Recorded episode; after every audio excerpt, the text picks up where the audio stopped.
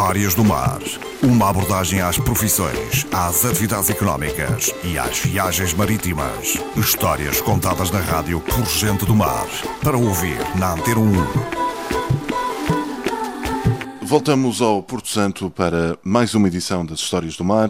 O convidado de hoje chama-se Miguel Moreira. Tem um objetivo que é uma viagem, que, de que já me falou e de que me voltará a falar desta vez uh, para a rádio. Mas a sua história com o mar é bem mais longa do que a construção deste barco. Como é que surge a sua ligação ao mar? Bom dia aos ouvintes da RDP. Ricardo, obrigado pelo convite. Uh, a minha ligação ao mar é uma questão familiar.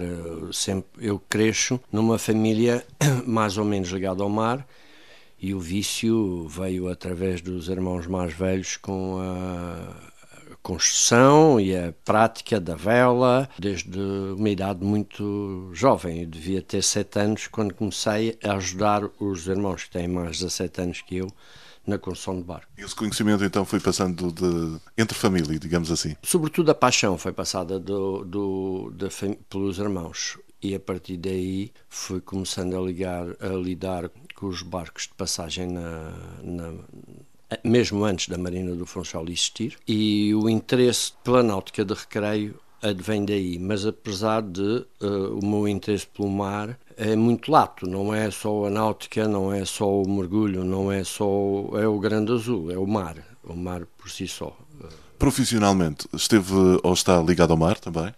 Tive no passado, bom, tive a concessão aqui da Marina do Porto Santo e do Estaleiro. Antes tive embarcado na Marinha Mercante.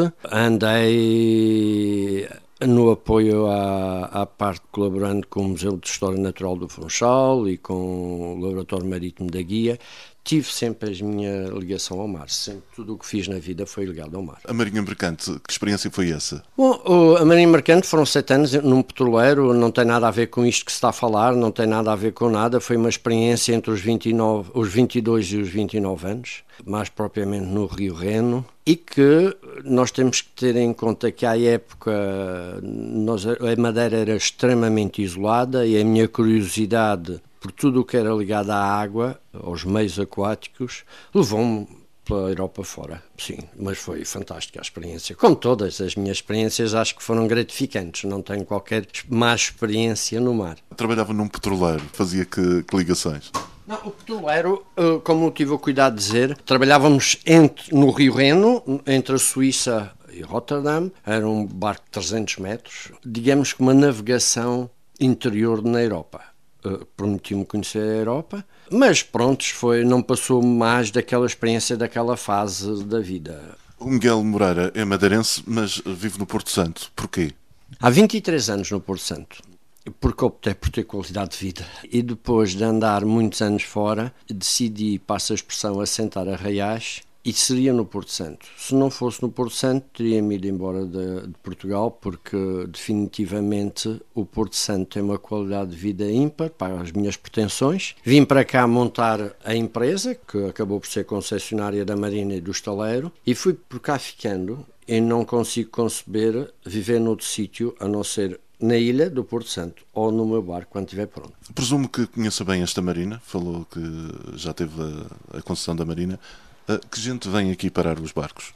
De tudo um pouco. O perfil de navegador que se possa imaginar. Acima de tudo, a Marina do Porto Santo tem uma posição geoestratégica muito boa para quem vai atravessar o Atlântico, oferece uma qualidade de vida a quem cá passa pelas condições meteorológicas e pela parte social, em que quem aspira a navegar aspira até certo ponto uma liberdade pessoal. E não se pode ter liberdade pessoal quando nós somos restringidos pelo meio onde nós estamos. O, a Marina do Porto Santo tem um potencial gigante, já à época pude constatar, e não é por acaso que a Marina está percentualmente cheia. Obviamente que há outros fatores que fazem com que a Marina encha, mas acima de tudo podem crer que a qualidade de vida passa pela meteorologia que nós temos, nós não temos cá tempestades uh, significativas, não, não, não, não há memória de grandes uh, uh, intempéries. Temos o, uma paz social, porque são 4.500 habitantes, de, de, todo mundo se conhece, e isso permite que as pessoas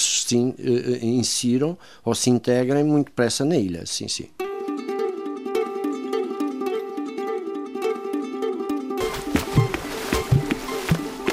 Histórias do Mar. Uma abordagem às profissões, às atividades económicas e às viagens marítimas. Histórias contadas na rádio por gente do mar. Para ouvir na Antena 1